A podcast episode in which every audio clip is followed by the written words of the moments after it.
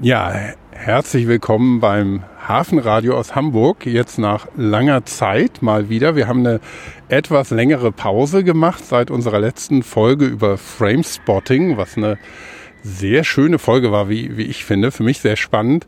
Und dann aus Gründen, aus ganz vielen verschiedenen Gründen sind wir irgendwie nicht dazu gekommen, neue Folgen zu machen. Aber jetzt ist es endlich wieder soweit. Und heute habe ich wieder ja einen altbewährten Experten hier neben mir stehen, nämlich den Kai Suchowa. Hallo, moin ja, Kai. Moin. Und ja, wir, wir kennen dich ja schon. Du bist ähm, Ausgräber, sage ich jetzt einfach mal salopp so, ähm, am ähm, Hamburger Museum für Archäologie und hast ganz viel Erfahrung in Stadtarchäologie und Ausgraben in ja, im innerstädtischen Bereich, auch gerade in Hamburg. Ne? Ja, seit 2012 letztendlich grabe ich in Hamburg im Innenstadtbereich und kenne mich da eigentlich relativ gut aus und fühle mich in Hamburg eben auch zu Hause. Ja, das, das merkt man. Du bist ja auch Hamburger. Ich bin Hamburger. Genau. Und ähm, ja, wir sind heute an einem besonderen Ort, besonderer Ort aus vielen verschiedenen Gründen. Also von der aktuellen zeitpolitischen Lage bis hin zur gerade deutschen Vergangenheit, ähm, aber auch Gegenwart und Zukunft. Also äh, es geht in ganz viele Dimensionen. Wir sind hier am, ja, am ehemaligen Bornplatz in Hamburg, mitten in der Stadt. Der heißt jetzt aber anders, ne? Genau, nun heißt er Josef Karlebach Platz, ja. benannt nach dem letzten Rabbiner, der hier letztendlich gepredigt und gewirkt hat. Mhm. Und der ein Reformpädagoge war, was mir vorher gar nicht so klar war. Man beschäftigt sich ja erst letztendlich mit solchen Dingen, wenn eine Grabung anliegt. Es ist das erste Mal, dass ich mich mit Judentum in Hamburg beschäftige und bei Josef Karlebach bin ich sehr, sehr erstaunt darüber gewesen, was für moderne Reformideen er hatte, auch für die nahegelegene Talmud-Tora-Schule. Mhm. Genau, wir sind hier zwischen ähm, der Talmud-Tora-Schule und einem ja, etwas neuerem Gebäude. Ich weiß nicht genau, das von wann es ist. Das ist genau, das ist ein, ist ein Hochbunker von 1941, ja. der hier gebaut wurde, ein Jahr nachdem die Synagoge 1939 bis 40 abgerissen wurde. Genau, damit hast du es auch schon quasi gesagt. Wir stehen hier ähm, auf einem Platz, wo die ja eine der größten Synagogen oder die größte Synagoge Norddeutschlands mal gestanden hat, die dann in der Reichskristallnacht zerstört wurde. Ne? Genau, also tatsächlich ist, stand hier die große Synagoge, die Bornplatz-Synagoge, die von 1904 bis 1906 gebaut wurde. Mhm. 1938 in der Reichspogromnacht. Ich weiß, wir haben immer noch gelernt Reichskristallnacht, aber ja. heute sagt man Reichspogromnacht, Reichspogromnacht. weil Reichskristallnacht eine, ein Begriff aus dem nationalsozialistischen Sprachgebrauch ist, hat man sich davon verabschiedet. Ja, deswegen jetzt wieder also was Neues schon gelernt. Ja, hat man direkt auch nicht gewusst. Ja. Also wir sind die Reichspogromnacht 1938, da mhm. wurde die Synagoge geschändet und angesteckt. Sie ist ein bisschen ausgebrannt und dann war sie eben baufällig und dann mhm. musste die jüdische Gemeinde auf ihre Kosten für den Abbruch sorgen. Und der Abbruch dauerte von 1939 bis 1940 so lange, weil der damalige Abbruchunternehmer ganz viele Sachen der Synagoge noch verkaufen durfte. Der durfte Baustoffe verkaufen. Und dann mhm. lag das hier alles noch, bis es dann verkauft wurde. Und dann eben wurde hier auf dem Platz alles platt gemacht und 1941 der noch heute sichtbare Hochbunker gebaut. Mhm. Ja. Und ja, es ist ja auch ein geschichtsträchtiges Viertel insgesamt. Also da, wo wir jetzt stehen, das war ja mal das Zentrum vom jüdischen Leben in Hamburg. Ne? Genau, diese Synagoge, die hatte Platz für 1200 Leute und war mhm. tatsächlich damit die größte Synagoge Norddeutschlands. Sie war ein impulsantes Bauwerk, was im neoromanischen Stil, aber auch mit gotischen Anspielungen wie den großen Rosettenfenstern, eben typisch kaiserreich, wilhelminisch, hier auf einem freien Platz gestanden hat. Es war das allererste Mal, dass eine Synagoge auf einem freien Platz errichtet wurde. Sonst waren sie in Hamburg oder in Altona immer irgendwie so im Hinterhofbereich oder eingegliedert in der Häuserfront. Hier stand die Synagoge sichtbar von allen Seiten richtig repräsentativ, hatte zudem eine Gesamthöhe im Kuppelbereich von 40 Metern war blau gedeckt. Es war also ein mhm. prunkvolles, wunderschönes Gebäude, was hier stand und sichtbarer Ausdruck, dass sich die damalige jüdische Gemeinde in erster Linie auch als Deutsche empfunden haben. Mhm. Das waren Deutsche, die kaisertreu waren. Viele von ihnen waren dann später im Ersten Weltkrieg. Und Hier fand der sichtbare Ausdruck dessen statt, dass sie Deutsche waren, kaisertreu, aber mit jüdischem Glauben. Mhm. Und dass es denn schon 30 Jahre später sich so verändert hat, ist für mich immer noch unvorstellbar. Ja, ja, und es war ja auch für viele aus der jüdischen Gemeinde unvorstellbar, die dann eben nicht rechtzeitig ähm, versucht haben, wegzukommen und was dann für viele ja auch tödlich ausgegangen ist. Und ja, das war dann, vielleicht kannst du ein bisschen erzählen, was dann in der Nachkriegszeit war mit diesem, wir haben schon gesagt, Platz. Also es ist ein weitgehend leerer Platz. Wie gesagt, es steht der ehemalige Bunker da, der jetzt aber ein Verwaltungsgebäude ist, ich glaube von der Universität. Ja, oder? da sitzt die Bodenkunde drin. Die Bodenkunde. Also es ist sogar ein Institut. Und ja, man sieht es noch, dass es was Bunkerartiges ist, aber es sind ganz viele Fenster drin heutzutage. Also es wirkt jetzt nicht ganz so brachial wie ein Bunker. Aber wenn wir stehen hier auch vor einigen Bildern von, von früher, als die Synagoge noch hier war. Also es sah hier mal ganz anders aus und ja, vielleicht kannst du ein bisschen ja. drauf verweisen, was nach dem Krieg war. Genau, ich kann ja mal so ein bisschen anfangen. Wir graben hier im Auftrag der Senatskanzlei mhm. mit zwei Fragestellungen. Die eine war, ob noch Reste des Kellers der Synagoge im Boden sind. Mhm. Und die zweite Fragestellung war nach den Baustoffen, nach der Materialität und Farbe. Mhm. Denn die Synagoge, die hier wieder neu gebaut wird, soll genau. vielleicht historistisch aussehen. Und dann ist natürlich die mhm. Farbgebung mhm. und sehr, sehr entscheidend ja. und auch die Baustoffe. Und so graben wir hier seit dem 4. September. Jetzt ist eben Anfang Dezember. Wir sind so gut wie durch und haben all das erreicht, was wir erreichen wollten. Wir haben vier Schnitte aufgemacht und zwar nach der Prämisse, möglichst Mauerwerk zu finden, was aufgrund der Kellerpläne noch da sein müsste. Mhm. Und letztendlich keine modernen Leitungen zu treffen. Ja. Keine Stromleitung, keine Abwasserleitung, damit wir die nicht umlegen müssen. Und so haben wir eben vier Bereiche ausgewählt, wo wir gegraben haben. Es gab 1982 schon mal von der Universität Hamburg eine Grabung hier auch mit zwei Suchschnitten, sodass wir insgesamt sechs Suchschnitte in der ganzen Fläche haben der Hauptsynagoge ja. und der südlich angrenzenden Wochentagssynagoge. Und in allen sechs Schnitten konnten wir den Keller der Synagoge noch nachweisen, sodass ich persönlich davon ausgehe, dass der ganze Keller der Synagoge noch drin ist. Mhm. Und wenn hier bebaut wird, es handelt sich ja um ein Bodendenkmal, auf dem wir stehen, ja. wenn hier gebaut wird, werden wir hier nochmal tätig werden und werden letztendlich die gesamte Synagoge archäologisch untersuchen. Mhm.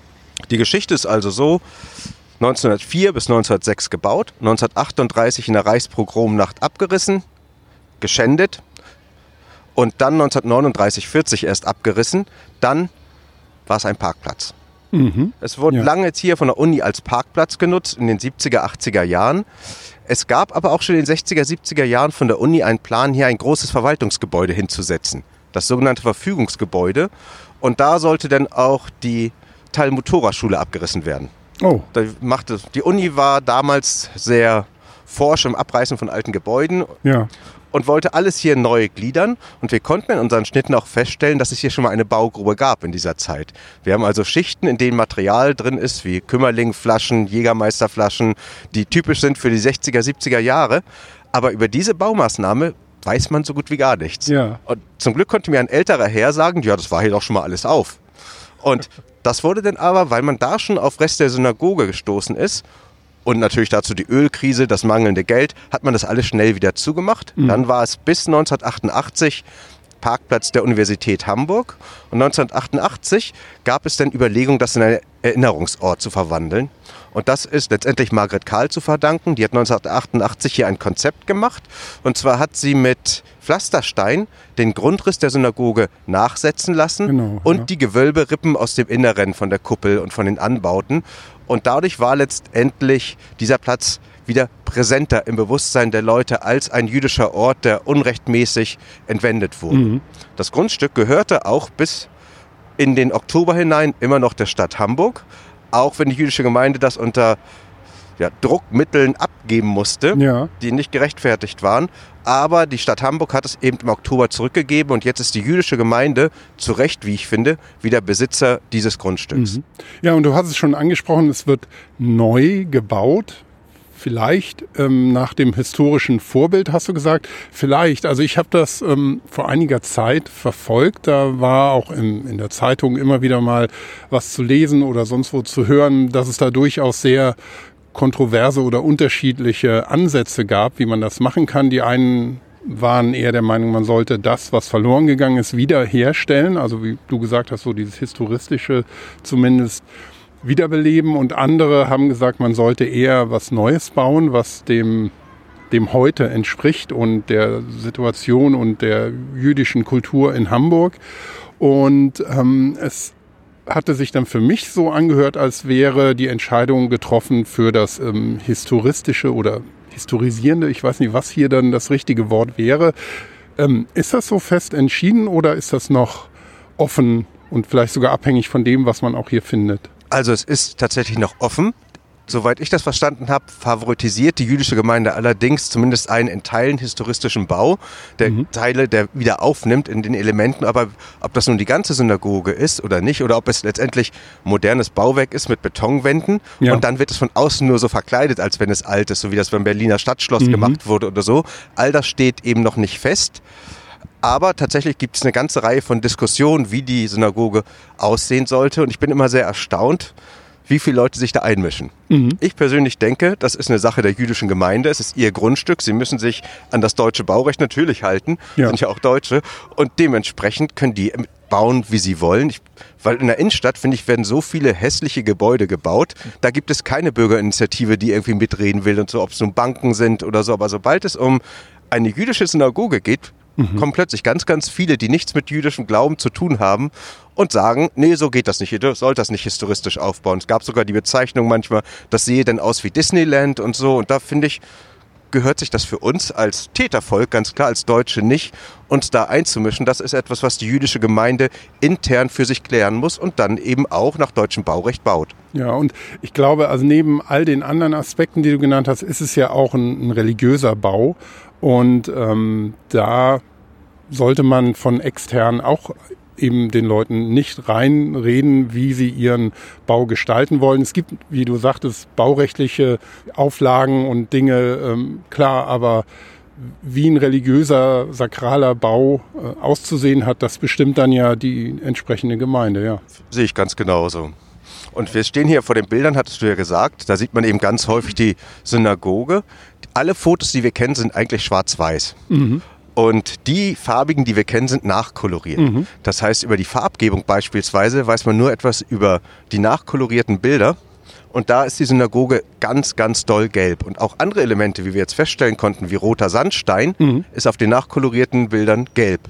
Aha, das heißt, ja. die Synagoge war in der Originalfarbe viel, viel vielfältiger, als das die Fotos darstellen können. Und das ist natürlich auch für den Architekturwettbewerb eine interessante Information zu sagen, das war eben in roten Backst äh, im roten Sandstein gebaut, dann aber auch in beigefarbenen Ziegeln und es gab Absätze, die waren in roten Ziegeln. Die Dachpfannen waren eben so kastanienbraun, genauso wie die Fensterbänke. Und mhm. da gibt es so ganz viele Zusammenspiel, was natürlich dieses Bild der Synagoge ganz besonders farbenfroh gestaltet. Mhm. Und ganz besonders für mich war es, dass wir so viel buntes Fensterglas gefunden haben, dass man sagen kann, dass viele der großen Rosettenfenster einfach mhm. farbig waren. Ja.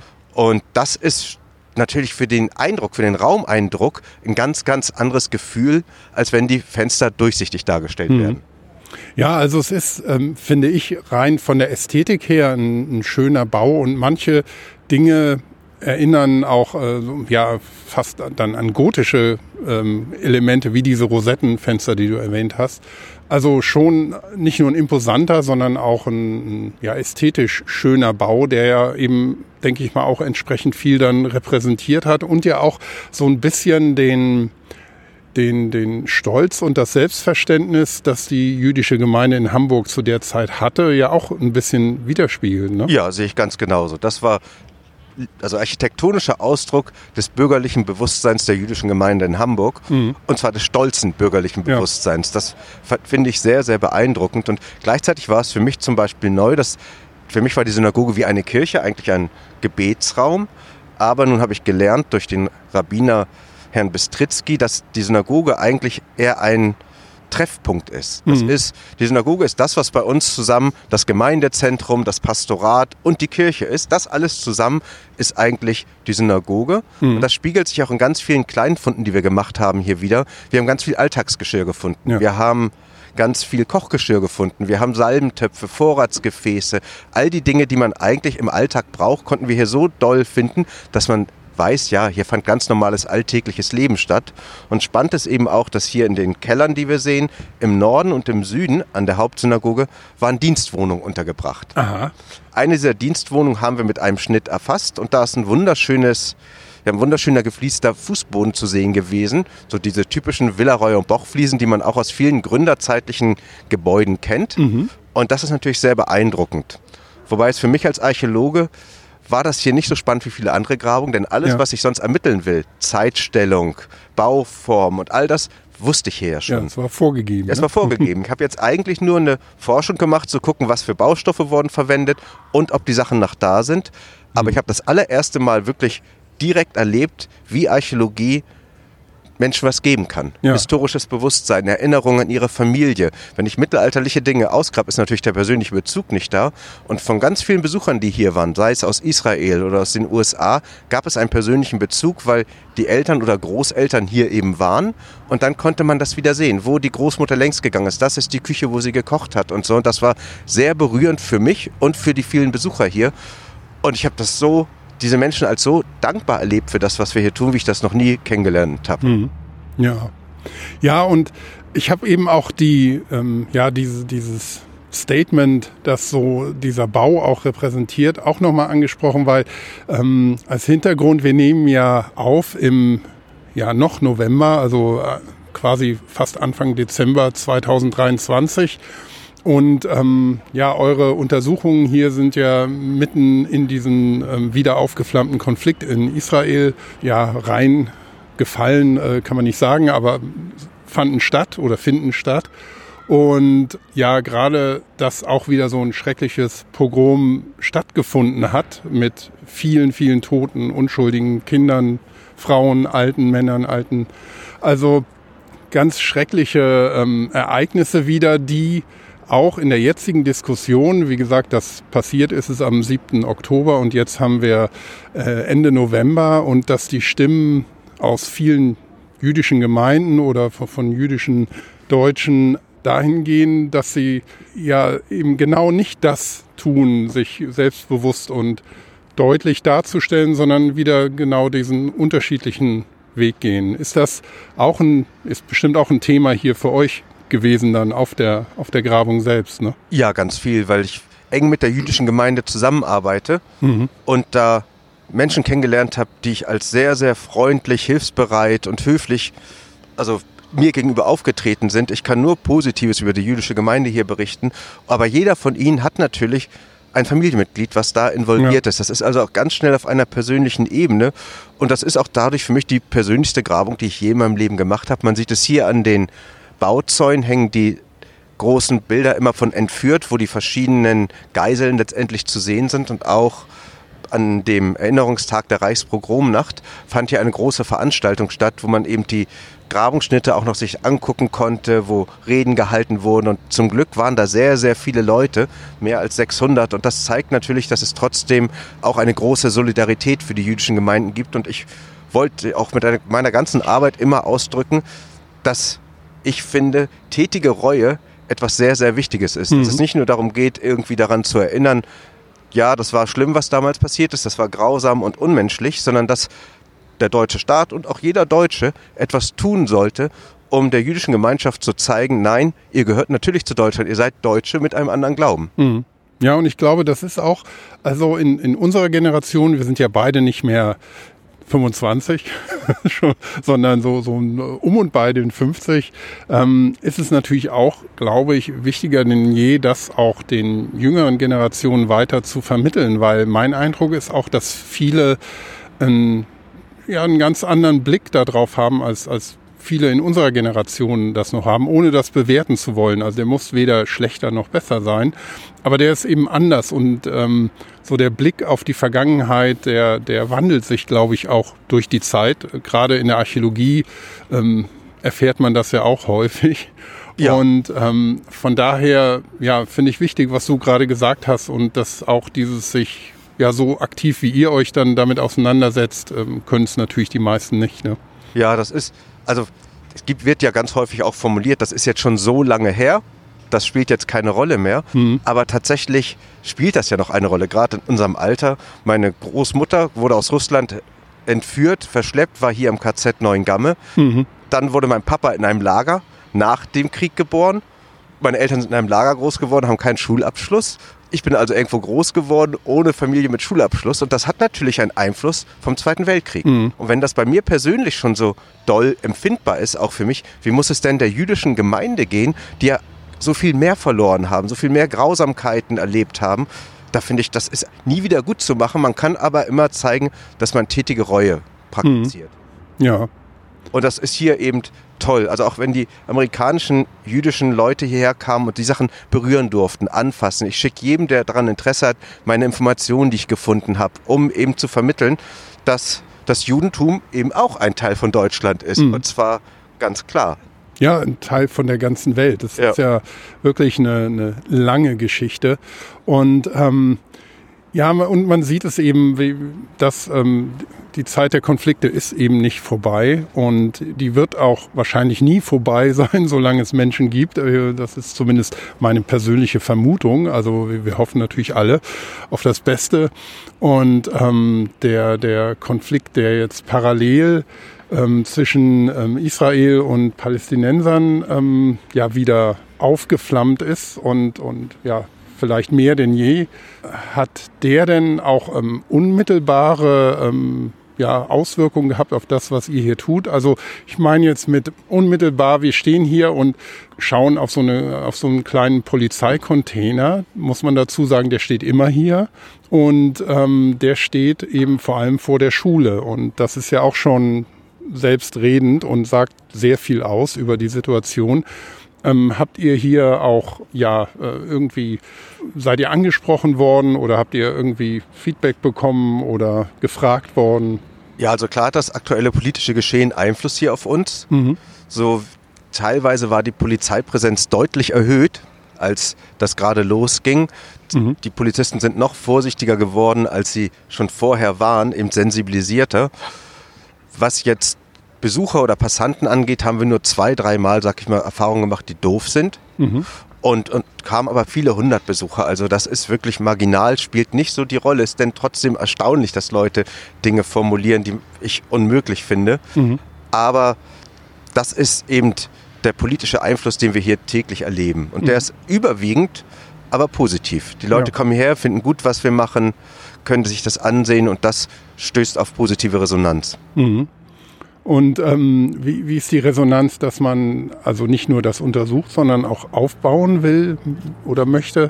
Also da gibt es unterschiedliche Interessen. Hier, wir stehen ja mitten auf diesem Kunstwerk, auf diesem mhm. Mosaik hier von Margret Kahl. Es gibt Gruppen, die würden lieber das Mosaik hier erhalten ja. und keine Synagoge hierher bauen lassen, weil sie sagen, und ich kann den Gedanken durchaus nachvollziehen. Das ist wie eine Wunde verschließen. Mhm. Diese Wunde ist hier deutlich zu sehen, wenn man sich mit Architektur und Stadtentwicklung irgendwie beschäftigt. Aber ich finde, dass diese ganzen Sachen so versteckt sind, da muss man schon drauf achten oder ja. intellektuell sein oder sich mit Architektur beschäftigt haben. Für mich als Student damals hier, und da war das Mosaik ja auch schon da, das habe ich nie wahrgenommen, es spielte keine Rolle, es war nicht präsent in meinem Bewusstsein. Und dass das eine Wunde ist, ist also, wenn ich jetzt despektierlich sein würde für Intellektuelle. So ein ja, Aspekt. Ja. Und die Synagoge, die würde jeder sehen, dass jüdisches Leben wieder da ist. Mhm. Deswegen bin ich ein ganz klarer Befürworter für das Wiederaufbauen. Aber ich finde auch, das Mosaik ist gut und es sollte irgendwo anders integriert werden. Da beschäftigen sich dann aber andere Leute mit. Mhm. Ja. Und der Bunker, über den wir vorhin sprachen, ja. der wird auf alle Fälle abgerissen. Ach ja. Es gab so Überlegungen, ob man die Synagoge so gestaltet, dass sie den so überbaut letztendlich. Mhm. Aber da empfinden das viele der älteren Mitglieder der jüdischen Gemeinde als komisch, als falsch. Und dann ist das für mich auch ja. schon falsch. Ja, okay, der, der, man könnte natürlich sagen, der Bunker ist auch ein Stück Zeitgeschichte, aber ähm, er ist jetzt nicht so schön. Ne? Nee, und vor allen Dingen, also jetzt hier zu sagen, das steht ja unter Denkmalschutz, da mhm. darf man nichts machen, aber den wirklich impulsanten Bunker an der Feldstraße jetzt kommt meine persönliche Meinung, in einen Dachgarten zu verwandeln, finde ich ganz komisch, denn ich hatte als Kind immer Angst vor dem Bunker. Ja. Wir sind auf den Dom gegangen, tolles Ereignis eigentlich, aber ich habe dieses gewaltige Bauwerk gesehen, das hat mir immer Unruhe verursacht und ich hatte Angst und ich habe mir immer gefragt, was ist denn das, was soll denn das? Und dann wurde mir vom Krieg erzählt und ich habe Angst vom Krieg bekommen. Und jetzt ist da oben so ein schöner Garten drauf, sieht alles toll aus. Ich glaube, dass das viel, viel verheerender ist, als hier eine Synagoge Ja. hinzusetzen und den Bunker abzureißen, der hier steht.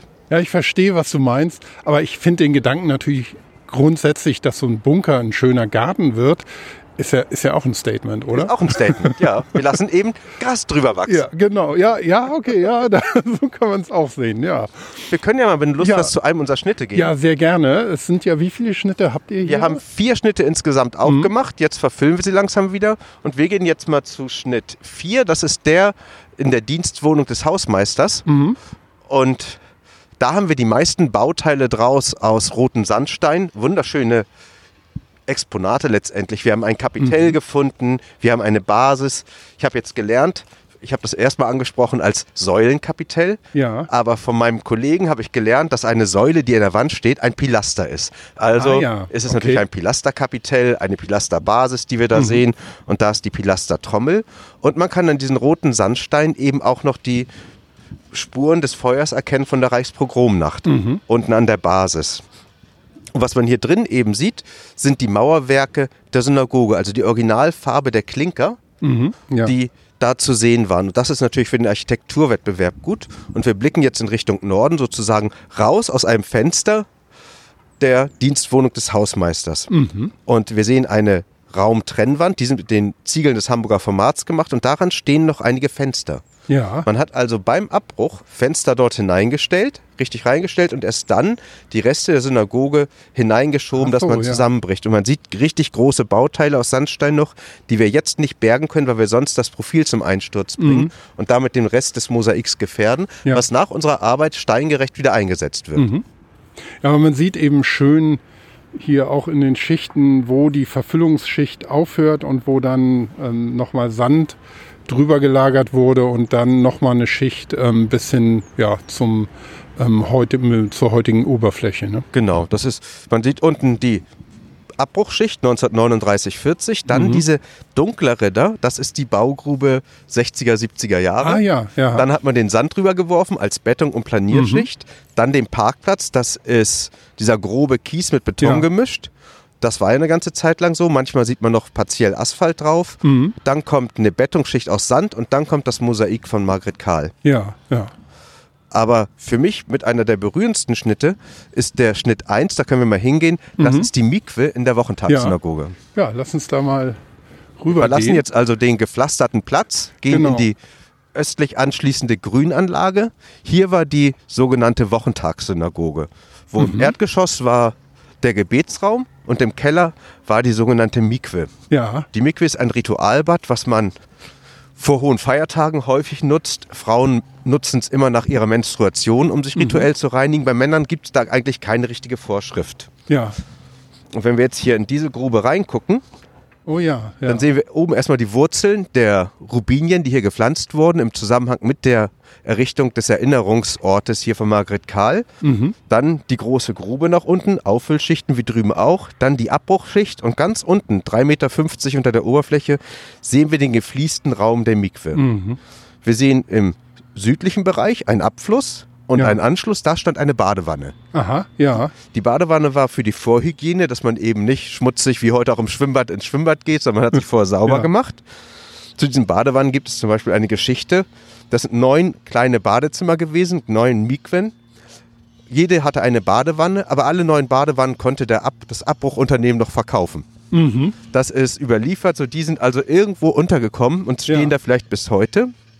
Und dann sieht man da weiße Fliesen, dann so kleine grüne Fliesen mit wunderschöner floraler Ornamentik.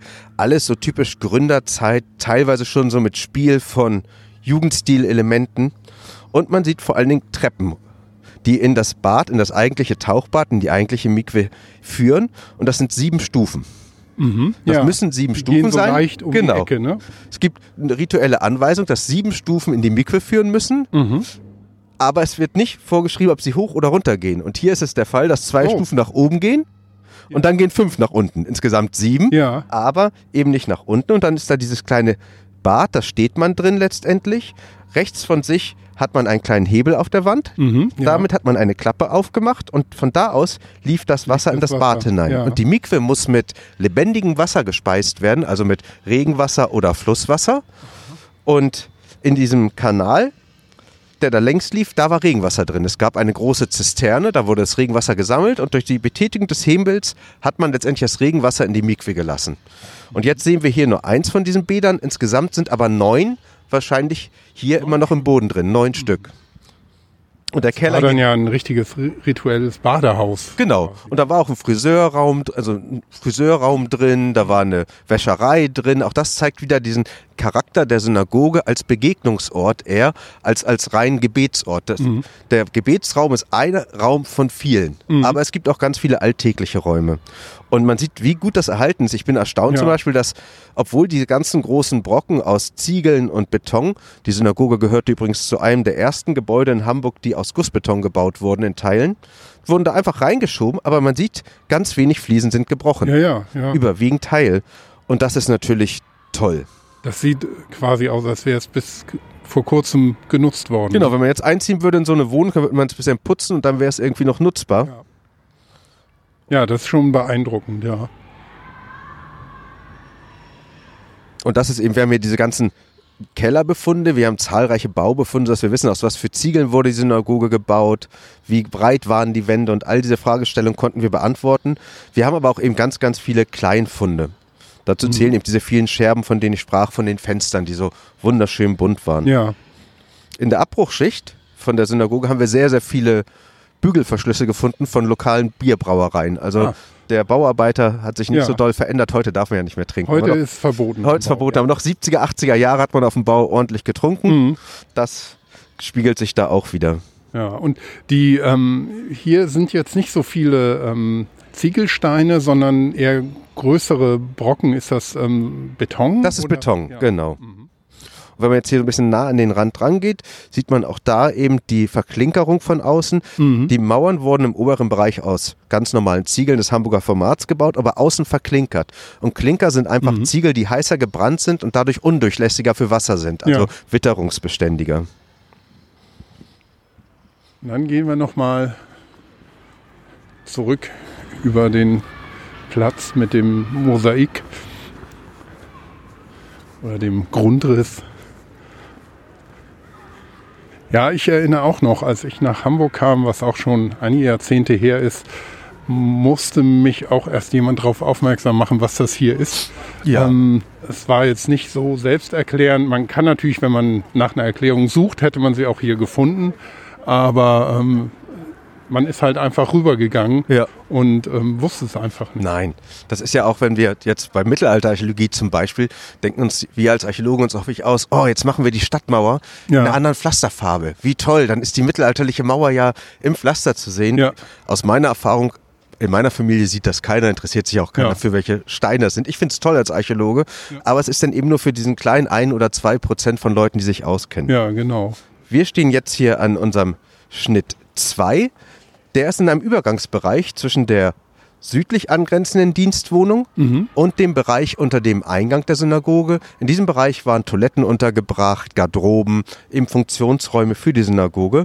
Und man sieht hier eben den Gussbeton, dann den Durchgang in den Garderobenbereich und den Durchgang in den in die Dienstwohnung, aber auch hier eben den ganzen Bauschutt letztendlich vom Abriss der Synagoge 1939-40. Auch hier dann darüber diese etwas dunklere Schicht. Das ist die Baugrube 60er, 70er Jahre. Dann der Sand darüber und dann so wie in allen anderen Schnitten eben auch. Mhm. Ja. Der letzte Schnitt, den wir hier haben, den haben wir bereits schon wieder verfüllt. Der Ah, ist ja. insofern spannend. Wir konnten hier Teile der Treppe finden, die eben vom Bereich oben, also von der Eingangsempore runterführten in die Funktionsräume.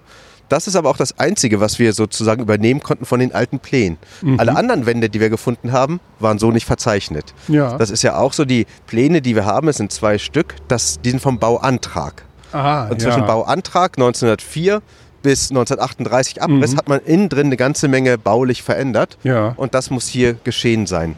hier in dem Schnitt, der unter dem Eingang war, haben wir auch die meisten Marmorfunde. Mhm. Wir hatten eben als Baustoff eben auch häufig Marmor und das haben wir hier gefunden. Aber es ist ein schönes Beispiel, was Archäologie dann halt auch bei jüngeren Dingen äh, leisten kann, ähm, wo man glaubt, ja, wenn man die Pläne hat, weiß man ja alles, äh, ist aber nicht so. Nee, ein Plan ist ein Plan, das ja. ist nicht die Umsetzung. Ja, ja, Deswegen genau. ist auch Stadtplan, wenn wir heute Stadtplan sagen, eigentlich nicht die richtige Bezeichnung. Es müsste Stadtkarte heißen, weil ja. die Karte zeigt das, was ist und der Plan zeigt das, was vielleicht sein könnte. Ja, genau. Das, äh, das wird hier dann auch nochmal schön, schön klar.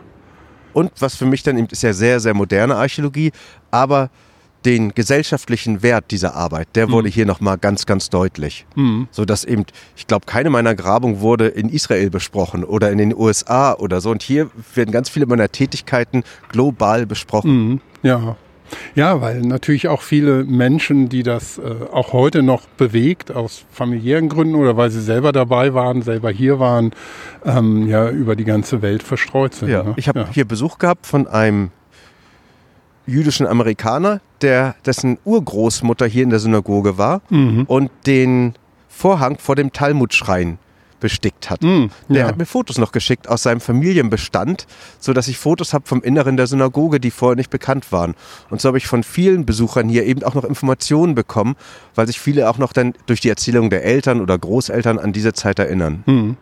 Ja, und das ist natürlich ähm, abgesehen jetzt von der Besonderheit der, der Familiengeschichten, die dahinter stecken, äh, zeigt das aber auch nochmal, dass so ein sakraler Ort natürlich auch über Generationen hinweg eine große Bedeutung haben kann. Ne? Ja, ich habe jetzt vor kurzem Fotos einer Hochzeit gekriegt. 1937 wurde, wurde geheiratet, aber schon damals hat sich das Brautpaar nicht aus dem Hauptausgang rausgetraut, mhm. weil es kein Aufsehen erregen wollte, sondern ist durch den Seiteneingang raus. Mhm, ja. Und das sind dann, macht das alles so wirklich begreifbar, was hier passiert. Mhm. So die ganze Grausamkeit dieser Zeit mit den Rußspuren an den Objekten. Wir haben auch Kleinfunde gefunden, die so verschmolzen waren miteinander, die ihm deutlich zeigen, dass das nicht nur ein kleines Feuer war, was da gebrannt hat, sondern das muss schon mal gelodert haben. Mhm, ja. Gut. Ähm, ich glaube, dann sind wir einmal rum. Vielleicht zum Abschluss noch die Frage, wie geht es denn hier weiter jetzt? Du also, hast es schon ein bisschen angerissen. Wir verfüllen jetzt, verdichten, dann wird das Mosaik steingerecht mhm. wieder gebaut der Architekturwettbewerb läuft jetzt schon. Mhm. Der wird, denke ich mal, so ein Jahr dauern, anderthalb Jahre. Dann wird darüber entschieden, das, dann ist das zweite Jahr rum. Mhm. Und dann wird der Bauantrag gestellt. Ja. Und dann, der Bauantrag kommt dann wieder zur Bodendenkmalpflege. Dann schreiben wir letztendlich unsere Auflagen dafür auf, werden mhm. hier nochmal archäologisch tätig. Und dann wird letztendlich gebaut. Also ja. ich glaube, und ich kann das zwar nicht richtig einschätzen, aber vor vier, fünf Jahren wird hier nicht gebaut. Ja, ja. Ihr würdet dann auch den kompletten Platz nochmal ausgraben oder nur also noch mehr Schnitte, Suchflächen hängt öffnen? davon ab, was der Landesarchäologe beschließt. Ich persönlich mhm. würde es schön finden, so wie wir das in St. Trinitatis gemacht haben, einfach mit einem Bagger alle Kellerräume mal rauszuholen, mhm. weil das ist, hier braucht man nicht die gleiche Sorgfalt, wie wir sie für Feinstratigraphie im Mittelalter brauchen. Mhm. Es sind Bauschutt, der da eben reingemacht wurde, den kann man vorsichtig mit einem Bagger rausholen, aussortieren nach schönen Bauteilen und mhm. Dinge, die man nicht mehr wirklich braucht für die Aussage und dann in meiner Vorstellung wäre das Schönste, den ganzen Keller mal so freigelegt zu haben, dass man da durchgehen kann. Mhm. Dass die Menschen nochmal erleben können, das ist der Keller der alten Synagoge und wir dokumentieren mittlerweile ja mit einem System, das heißt Structure for Motion, das ist 3D-Dokumentation. Ja. Das heißt, man hätte von dem ganzen Keller ein 3D-Modell, was man denn eben auch immer aufbewahren kann, unabhängig von dem, was die Architekten hier planen. Mhm. Ich hoffe natürlich, dass die Architekten viele von unserem Baufunden, seien es diese schönen Kapitelle aus rotem Sandstein oder die Fensterbänke oder so, zumindest als Spolie wieder in ihrem Neubau integrieren, ja. sodass diese Arbeit einfach übernommen wird, die wir gemacht haben und die Synagoge eine historische Tiefe bekommt. Mhm. Ja. Ja, das ist doch ein schönes Schlusswort. Gut. Kai, vielen, vielen Dank, dass du dir die Zeit genommen hast. Ähm, es war sehr schön, endlich mal wieder ähm, eine Folge Hafenradio überhaupt zu machen, aber insbesondere mit dir auf eine Ausgrabung. Das finde ich immer großartig und ich hoffe, ihr, liebe Hörerinnen und Hörer, auch. Und ja, wir geben alles, dass wir dann zeitnah weitere Folgen wieder machen. Vielen Dank. Tschüss. Vielen Dank und tschüss. Was steht jetzt hier? Wie viel haben wir? Kann ich nicht lesen. Kannst nicht lesen, ne? Scheiß Display. Oh, jetzt.